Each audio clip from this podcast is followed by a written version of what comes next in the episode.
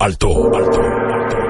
Es hora de emprender un viaje místico hacia las tierras del sol naciente de la mano de nuestra sensei platinada, Steph. Manga, anime, cultura japonesa. Ahora en Malditos Nerds es tiempo de animartes.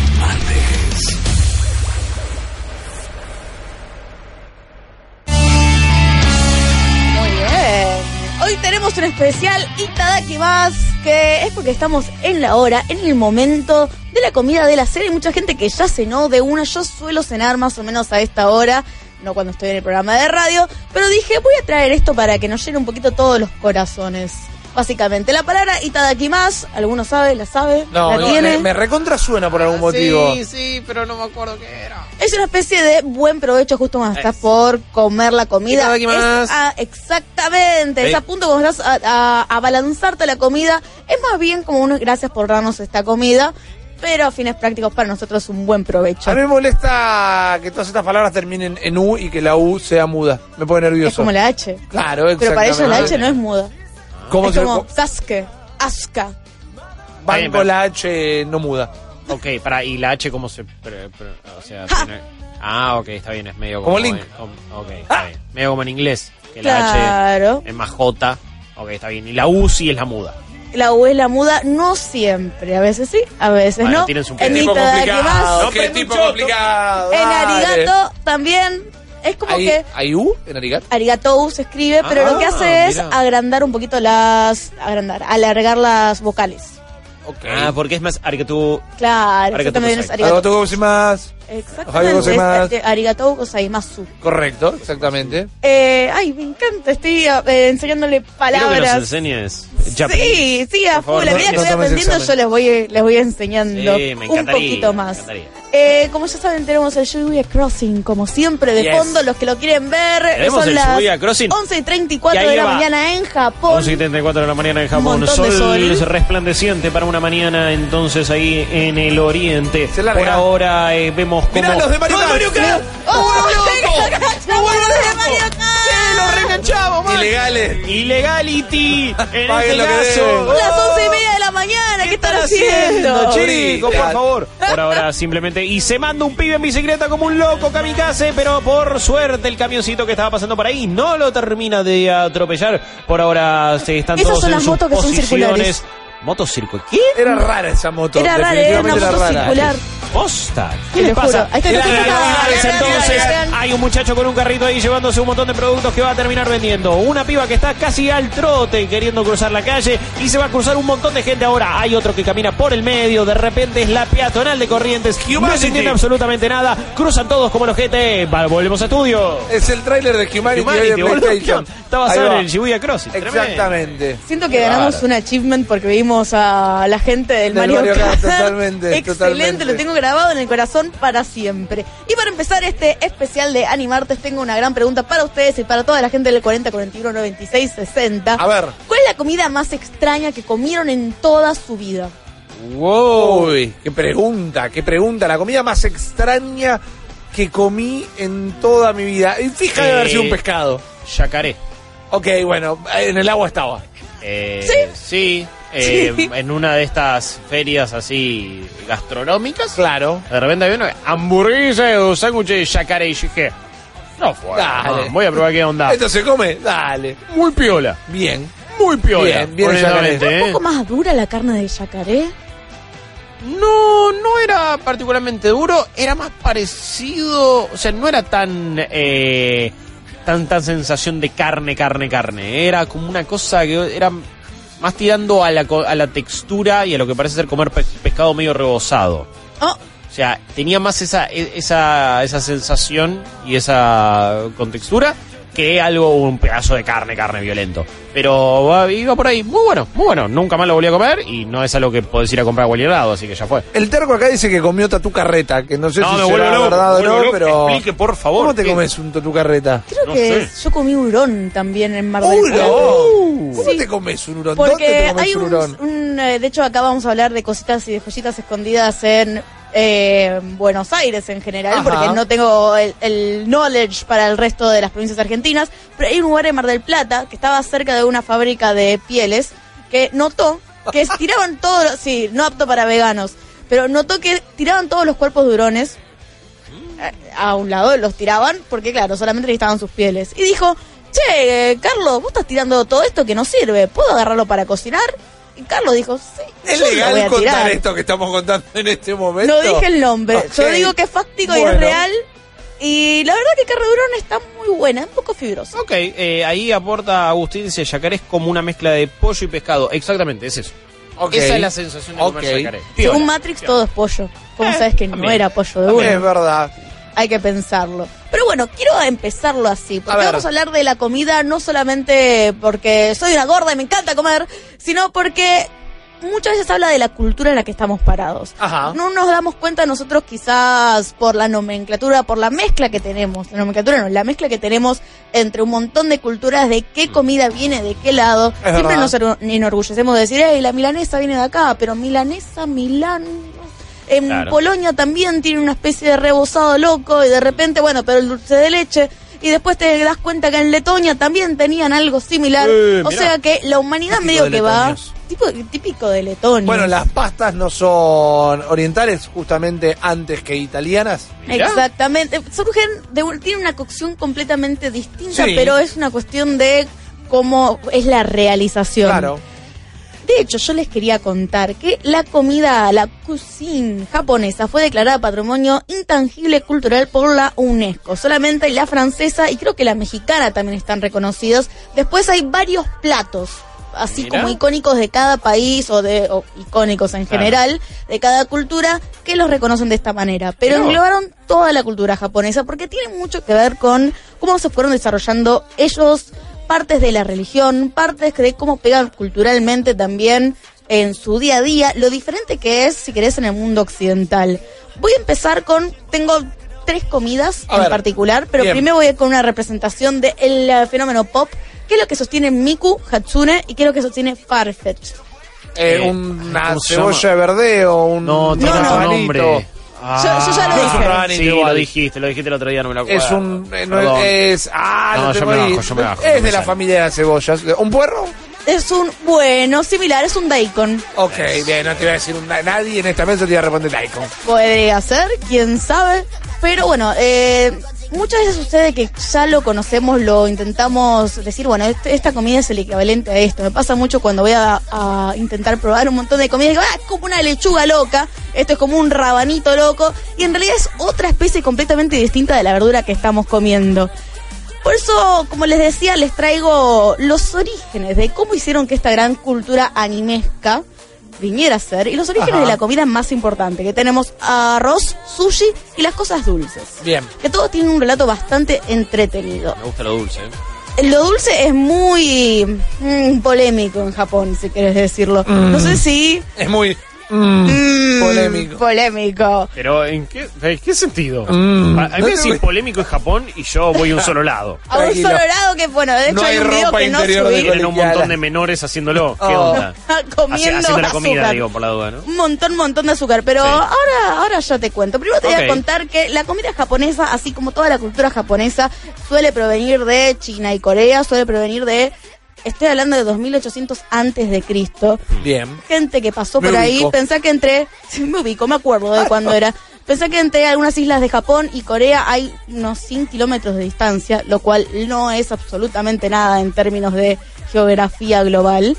Entonces hay un montón de contagios. Por ejemplo, los palitos chinos, si querés, los Sí. eh, hashi, los eh, bolsitos, el tipo de transportación de todas las mercaderías, eso suele ser chino particularmente. El tipo de comida, los coreanos tienen mucho que ver ahí con eh, todo lo que sea más picante, el estilo de eh, presentación inclusive. Lo que a mí me encantó de este apartado en particular acerca del arroz es que tenemos el primer relato del arroz, como le dije, en los 1800 y también se habla que en el 1600 los, eh, era tan importante la cultura del arroz en Japón que hasta los emperadores medio que tenían su como rito eh, como sacerdotes, digamos, como Claro. representantes del budismo, del Shinto tenían su propio rinconcito para plantar arroz y eran un poquito los- la gente que decía, bueno, eh, la el cultivo va a estar así este año, va a estar asá, pero Bien. tenían que saber intrínsecamente cómo hacer todo ese proceso porque esa granjita es que se pasa de emperador a emperador milenariamente. De hecho, hasta hace muy poquito, el último emperador, antes de morir, eh, expresó su preocupación ante toda la temporada que iba a venir de cultivo de arroz. Pero inclusive hasta muy, muy viejo se encargaba de esto, como conservando un poquito lo que es tradición. Y estamos hablando de arroz que se le llama Gohan. ¿Ya lo conocen? Ok. ¿Conocen a Gohan? Sí, señor. Bueno, todos los personajes O sea, de Dragon Ball tienen nombres que vienen de la comida. Claro, pero siempre en mi cabeza fue más a vegetales. eh, Ah, ok. que Claro, a, este que arroz. O sea, broly, brócoli, eh, Vegeta, bueno, Freezer. vegetal. Claro, no, pasa que más lo... Pará, ¿son todos los personajes o los Saiyajin tienen... mm, es más de verdura? Pasa que Gohan igual ahí me caga directamente, pero es bueno, un híbrido, Gohan. Claro. Este es un- igual un- para mí un gran análisis porque Gohan es algo intrínseco en lo que es la comida japonesa. Inclusive todas las palabras que des- denominan desayuno, cena, almuerzo terminan con Gohan al final, porque Gohan no solamente significa arroz, sino que comida. Ajá. Vos en todos lados, en todos lados tenés como el derecho, como acá se dice que tenés el derecho de un vaso de agua en cuanto Sí. entras, tenés el derecho de pedir un eh, tazón de Gohan, que no es arroz como el que conocemos nosotros, sino que lo voy a decir con el menos ritual posible, eh, es como arroz pasado, pero en realidad tiene otro tipo de cocción. Ok. De bien. esa manera se hace un poquito más fácil agarrarlo con eh, los, Los palillos. Exactamente. Claro, muchas veces también es como al- un, un acompañamiento que tenés ahí como... Como el para, pan. para otra... Eso, eso, es como el pan... Lo que sí, no se mancha el Gohan. Es de mala educación. El Gohan no, ¿No lo se mancha. en la salsita? No, no, no, lo Ah, comes. mira. Yo diría que es como... ¿Qué? La qué- qué salsita, claro. Pero ¿cómo lo agarras después? ¿Cómo? ¿Cómo lo agarras después? Ah, Buen primero lo agarro, Bueno. mojo un toque ahí. Y claro, pero cuando en el momento que lo mojás se te desarma de los palitos. Eh, Adiós, Pero Guillo. me lo pongo en la boca, agarro la salsita, hago un buche. y está bueno. Y eso no es mala educación. Ey, bueno, ah, ellos hacen ruido con la comida también, ¿no? Eso no Es significa que la comida todo bueno. Después de, hoy sí, te toca la panza. Después te, te- te restringen el derecho de hacer ruidos con la comida. A mí me parece que vos podés hacer el ruido que vos quieras. Les voy a comentar un poco cómo está relacionado con el sushi, que a mí me explotó el cerebro de cómo traían el sushi. El asunto es que los comerciantes decían, bueno, tengo este pescado que está muy bien, está súper fresco, no quiero que se pudra, así que lo voy a meter en un montón de arroz fermentado y se lo voy a llevar a la gente así. Bueno, la gente que lo quiera comprar puede comprar arroz fresco, eh, puede comprar, perdón, pescado fresco, no va a haber ningún problema. Es un método que se originó en China, se llama Nare Sushi, pero con Z. Hasta que la gente en el siglo XVI dijo, para, para, yo estoy tirando toda esta cantidad enorme de sushi a la basura, ¿para qué? Entonces ahí se dieron cuenta que mezclándolo tenían un gran, gran plato y así nació el sushi moderno. Ok. Eh, y ahora vamos a la parte dulce, que te quiero preguntar a vos, Ripi, ¿te Venga. acordás de haberle puesto azúcar a algo en Japón? No le pongo azúcar a nada en ningún lado, entonces Perfecto. la respuesta es no. Perfecto, porque los japoneses tenían un Perdón gran problema. la sección. pero- No, no, para nada. Es que ahí tenés como, si querés, para mí es un gran ejemplo en términos de el poco uso que hay en el azúcar, la normalización que nosotros tenemos Claro, del el azúcar. Sí, nosotros tenemos azúcar en cualquier lado y le ponemos azúcar a todo. No, no hay azúcar, caos, pánico y perdición. Decime verdad, si hay es stevia, si hay eh, Tenemos Google Stevia. Google Stevia también. Todo, queremos saber si tenemos alguna manera de hacer más dulce nuestra comida que ya tiene un montón de cuerpo de sabor. El asunto es que los japoneses tienen eh, otro deslinde, si querés, de la comida, por así decirlo. Inclusive cuando vos te vas a tomar un café y querés agregar el azúcar, el azúcar no endulce de la misma manera. A mí en el viaje me rompió la cabeza que el azúcar no endulce de la misma manera porque tenías que poner fácil cinco paquetitos para que fuera el equivalente de media cucharada argentina. Bueno, tiene que ver con el tipo de proceso también. El azúcar en México, por ejemplo, es más dulce que el azúcar en Estados Unidos. Exact- bueno, exactamente. Y también creo que es una cuestión de mercado. Porque si ah, pensando en comida procesadas, Sí. eh, Japón se lleva todos los premios porque procesan todo lo que exista. Entonces, bueno, es una cuestión de necesidad. Inclusive todos los dulces que ellos tienen de forma nativa no son tanto eh, como comida eh, autónoma, sino que son más platos siempre, hay acompañamiento. Por ejemplo, en la ceremonia del té, Sí. con el matcha te sirven un pequeño, eh, voy a decir mochi, que tiene un poquito de pasta de eh, beans, pasta de frijoles, Frijoles dulces. frijoles dulces exactamente, que lo que hace es acompañar y resaltar el sabor de lo que es el, el té verde, que puede ser muy muy fuerte y muy espeso.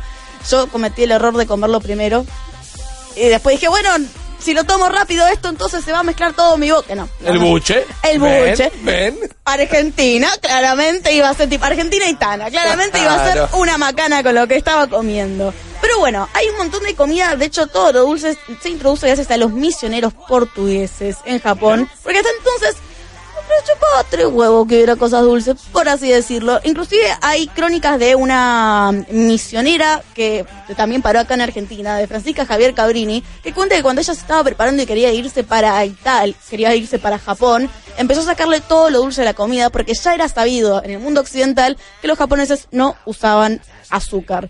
Que puede llegar a ser una tortura para cierta gente y eso me llama muchísimo la atención. En lo que tenés dulces japoneses, tenés tres tipos. Tenés crudos, tenés semicrudos y después tenés como, bueno, todo lo que es el seco y procesado. ¿Qué sería un dulce crudo, por ejemplo? Directamente con eh, la masa que está combinado con Ah, una harina especial, con arroz, que tiene otro proceso y no tenés que mandarlo al horno. Bien, bien, bien. Inclusive tenés el mochi, que si mal no me equivoco, ese es el eh, postre que tienen que pegarle con un martillo gigante. Sí. Bueno, ese no estoy muy seguro si lo tienen que meter al horno. Si lo tienen que meter al horno es un golpecito de horno porque queda perfectamente aireado. Te diría que sí, un golpecito de horno tiene el mochi en particular. A mí no me gusta, si a ustedes les gusta. Les voy a comentar cuál es mi postre favorito, que es el dorayaki, que son dos panquetitos hechos, panquequitos hechos de amor. Súper, súper, ¿Cómo, súper airados. no, no, no. El, el amor no es un condimento. este. ¿Cómo, Odio. ¿Cómo que no? No, eso me parece una de las giladas más eh, que me, me- más indignantes del mundo de la cocina, cuando el ingrediente secreto que es el amor. Decime exactamente cómo hacerlo. Necesito que me tires todos los pasos porque si no soy un desastre. Yo te puedo tirar la posta. ¿Vos Eh. te batís la clara a punto nieve? Pero punto nieve que quede como merengue. Sí. Y ahí haces el panqueque. Y te lo airea Bueno, de tal eso no es amor, es una técnica. Eso es amor, ¿sabes cuánto Ah, tenés que estar batiendo? El amor está en la mano que le metés. Son dos claro. Dos giles. ¿Qué? No te han cocinado con amor, Guillermo. Mi vieja no me ha cocinado. Directamente, Tuve punto. 22 años hasta que alguien me cocinó. Ay, no, sonidos de violines, por favor. Pero bueno, es este panquequito llenos de amor o cocinados con mucho, mucho fervor y que en el medio tienen crema pastelera o este dulce de poroto. El dulce poroto, eh, no, a mí no me gusta en particular, pero el de crema pastelera es lo mejor que probé en el mundo. Como que te lo puedes usar como para difuminar el maquillaje de lo blandito y hermoso que es. Guarda. Pero bueno, ahora que eh, les comenté un poquito de la cultura Culinaria. culinaria de Japón, podemos entender por qué una serie como Food Wars Shokugeki no Souma, que de hecho es el nombre del anime, Food Wars es el nombre del manga, es todo entero. ¿Por qué de repente gana un montón de relevancia y por qué tiene tres temporadas? Tienen- cada temporada tiene 24 episodios, es de Eh. nuestros amigos de JC Staff que hicieron Bakuman, One Punch Man, Toradora. Es un shonen, que eso es lo que llama la atención. Pero acá tenés, creo que un típico ejemplo de los arquetipos de los géneros. Vos vas a seguir la historia de Souma Yukihira, que siempre se crió ayudando a su padre, que era un sous chef. El asunto es que el padre dice, bueno, pibe, ahora medio que te la vas a arreglar sola, yo te voy a inscribir en esta ultra academia dedicada a los chefs y yo voy a recorrer el mundo a ver si la puedo hacer. ¿Qué pasa? Esta academia que se llama Totsuki Culinary Academy es una academia ultra rara y ultra elite donde básicamente es el Masterchef todos los días. Y acá viene estas escenas famosas que todo el mundo conoce, que es cuando la gente prueba los platos que los alumnos o la gente hace en diferentes competencias. Correcto. Tienen estos orgasmos increíbles. Iba a ponerles un video de esto en particular, pero eran extremadamente gráficos. Son muy gráficos. En las partes que están cocinando, estamos viendo, o el intro o el outro en todo caso, a través de vortex.com. Es una serie que está disponible, por ejemplo, eh, ¿Crunchyroll? Eh, bueno, en Crunchyroll está disponible, quiero decir, en Amazon Prime, que también es un servicio que hace un rato está en Argentina y ahora más oficial que nunca. La parte que están cocinando es ver un show de cocina por la calidad de la animación. Vos lo ves, ahí veíamos esos típicos omelets también de huevos japoneses Te da hambre. te da hambre. El tema es que la gente no solo tiene orgasmos sin mostrar ninguna parte física del cuerpo, eh, la gente eyacula cuando está comiendo esto y medio como que me corta el hambre muy rápido. Bueno, Soy uno Nunca- de una chica que estaba comiendo pulpito con salsa agridulce y era como, wow, es increíble el sabor de este pulpo a salsa agridulce. Y bueno, ya saben qué sucede. No, no, no, es como, es demasiado, pero ni siquiera decir, estos capos de nuevo la cagan con la sexual. y no es en un pendrive de, de Pitchfork. claro, en un medieval Exactamente. time. Eh, bueno, no, yo, yo nunca lo vi. Entonces digo, me parece algo como súper bizarro, pero a la vez por lo menos intrigante. Digo, ¿cómo está tratado eso? ¿Es algo burdo? ¿Es algo de mal gusto? ¿Es algo pervertido? Digo, es algo que sí, es zarpado, pero que tiene un sentido. Es medio humorístico hasta Ok, algún punto. Y por otro lado, la relación directa yo la entiendo de, che, Es tan rico comida que es orgásmico. Claro, lo entiendo. Lo he dicho. Pero, claro, pero la analogía no hace falta que vayas al corte de chorreada de líquido misterioso en pantalla y después la gente tirada en el suelo toda transpirada. Es un poquito mucho. Claro, me da la sensación que lo quieren hacer humorístico con esto de llevarlo a lo superlativo. Claro. A mí me choca, de repente una serie que me provoca hambre por cómo está hecha y por cómo está dibujada y por cómo está animada las cosas que hacen, me corta toda esa sensación. El límite son las eyaculaciones, entonces. Un Claro. poquito. Y hay algo no agresivo, pero si mal no me equivoco, en el primer capítulo que cae una mina que le quiere comprar el restaurante, la mina cuando ve que el pibe no se lo quiere vender, lo quiere como seducir para que se lo compre y es una cuarentona y el pibe de tener cocho. Una vez más, no, no está lejísimo de ser algo y todo, es más Olmedo y el Manochanta y, Y todo. porque capaz que es espíritu shonen también. Como el Totalmente. pibe tiene 15 años, hacerlo un poco más ecchi el anime pareciera tener sentido, Estoy ponele. de acuerdo, me Sí, da creo que- lástima que... siendo lo de la comida tan, tan copado y tan bien animado, yo no hubiera ido por ese lado en ningún momento. No es mi idiosincrasia, no, no es mi creación De tampoco. todas maneras, creo Claro. que alguien en esta junta con JC Staff dijeron, tenemos que hacer un show de comida, eh, pero hay gente que se va a aburrir. Bueno, vamos a ponerle gente teniendo orgasmo. Listo, perfecto, lo compro. Dale, el brainstorming más fácil del mundo. Sí. ¿Vos que le pongamos, Guillo? Ponele robos gigantes. Dale, no los tienen. No los tienen, pero Ojo. ¿quién- sabe? Si hay una nueva temporada. Mecas haciendo comida. Guarda, ¿Eh? guarda. Pelean con comida. No, la animación es top No, notch. Está bien, bueno. Les tengo- a su público pajero, está bien. Les tengo que decir súper rápidamente Yes. acerca de cinco comidas que amo, dos para descubrir acá en Buenos Aires. Dale, me copa. Eh, quiero mandar saludos a los chicos del Chapa Tony que tienen el evento el 16 de octubre a la empieza a las Eh. 16 porque hay dos videos que son de ellos en particular en particular y uno de ellos está Maco. Ok, mira. Eh, Carlos Polastri, el nuestro. Saludos, el primero es nuestro. el nuestro, Mar- Maco Polastri. Metele que son pasteles dulces. El primero, la bebida de crema pastelera que fue mi favorito, que es crema pastelera líquida. No, me vuelvo loco. Que se llama Bird Papa, la ma- no llega acá, olvídate, la voy a decir. ¿Qué Bird onda? Papa, la marca, es el lugar más famoso que eh, hace eh, crema pastelera, que hace la mejor crema pastelera del mundo. Eh, a ¿Por ver, qué vivimos en un país que no hay crema pastelera en lata? yo me, me vuelvo absolutamente loco con esto. Quiero probarlo ya. Fan de la crema pastelera, pero ya yo entiendo que mucha gente le puede generar medio asco. Es, eh, Está ¿Qué onda tomar súper eso? bien balanceado, porque es líquido, es como si fuera una bebida, Claro, no es viscoso. no es viscoso. Bien, es muy, una. muy bueno. Me encanta. El segundo son abejas y larvas de abeja en lata. ¿Qué? Ugh. Que eso supone que te da estamina y tiene esta, esto adrenalínico y te da vigor durante el día. Es como si fuera un cafecito, pero en, en, en lata, donde vos básicamente estás comiendo eso, larvas de abeja y abejitas muertas. Oh, puedes, No, no, no, no, no, no lo puedo, encontré porque son de máquinas expendedoras un poco raras, pero los puedes pedir en yo. platos, en No, no platos puedo, ahí nacionales. Paso, gracias. Eh, mi límite son los bichos. No Bueno, puedo, no eh, puedo con... Eso es un gran límite. en no Orlando venden hormiga, mucho no, no los grillos dulces y todo no, eso, no. pero no. Yo estoy bien. No, no. Yo con los bichos estoy. Y agradezco, más si vienen en lata, envasado, no sabe dónde vino ese bicho. Hay otra bebida, porque quería meter la perlita, yo la que me pasé Ay, tomando no, por favor, sí. es lata de almíbar de durazno. Wow. almíbar directamente. onda. Sí. Directamente, una trae la otra, es lo más grande que hay. Compañero, abríamos la lata de durazno, tomamos el almíbar directamente de pibe. Sí, señor, eh, de eso me tomé mil. Y después te tiran rodando por la calle. por- El de Shibuya Cross y lo haces... Uy, lo veías a Snorlax. rodando. Bueno. Terminás una lata y es como que te sentís que acabas de tomar cemento directamente.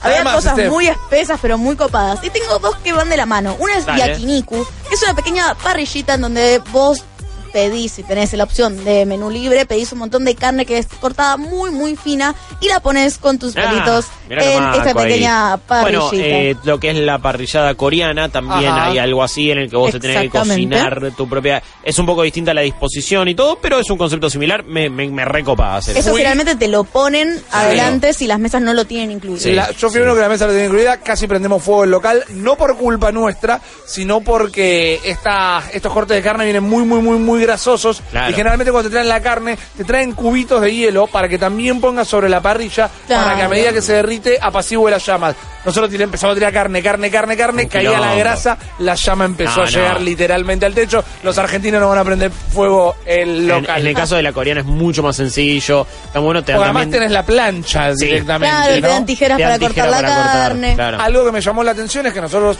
claramente le dejábamos un toque la carne, los japoneses era vuelta a vuelta y al buche. Bueno, de acá te venimos también a lo que es el shabu shabu.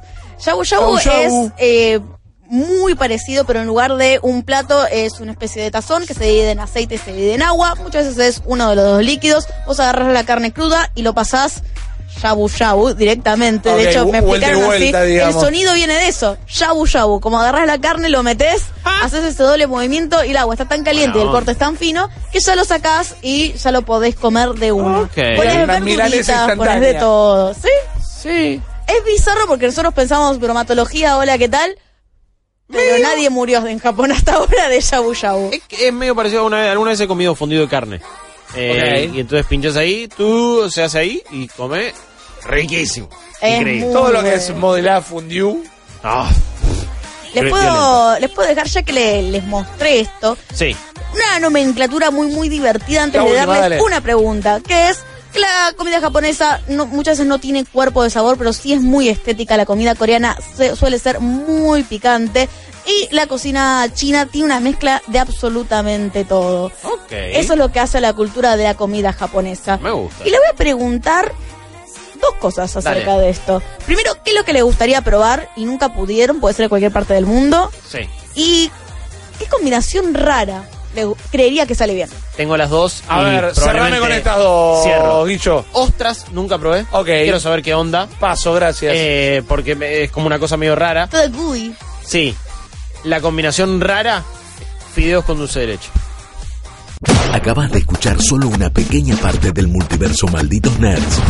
Viví la experiencia completa de lunes a viernes de 22 a 24 en porterix.com y twitch.tv barra Malditos.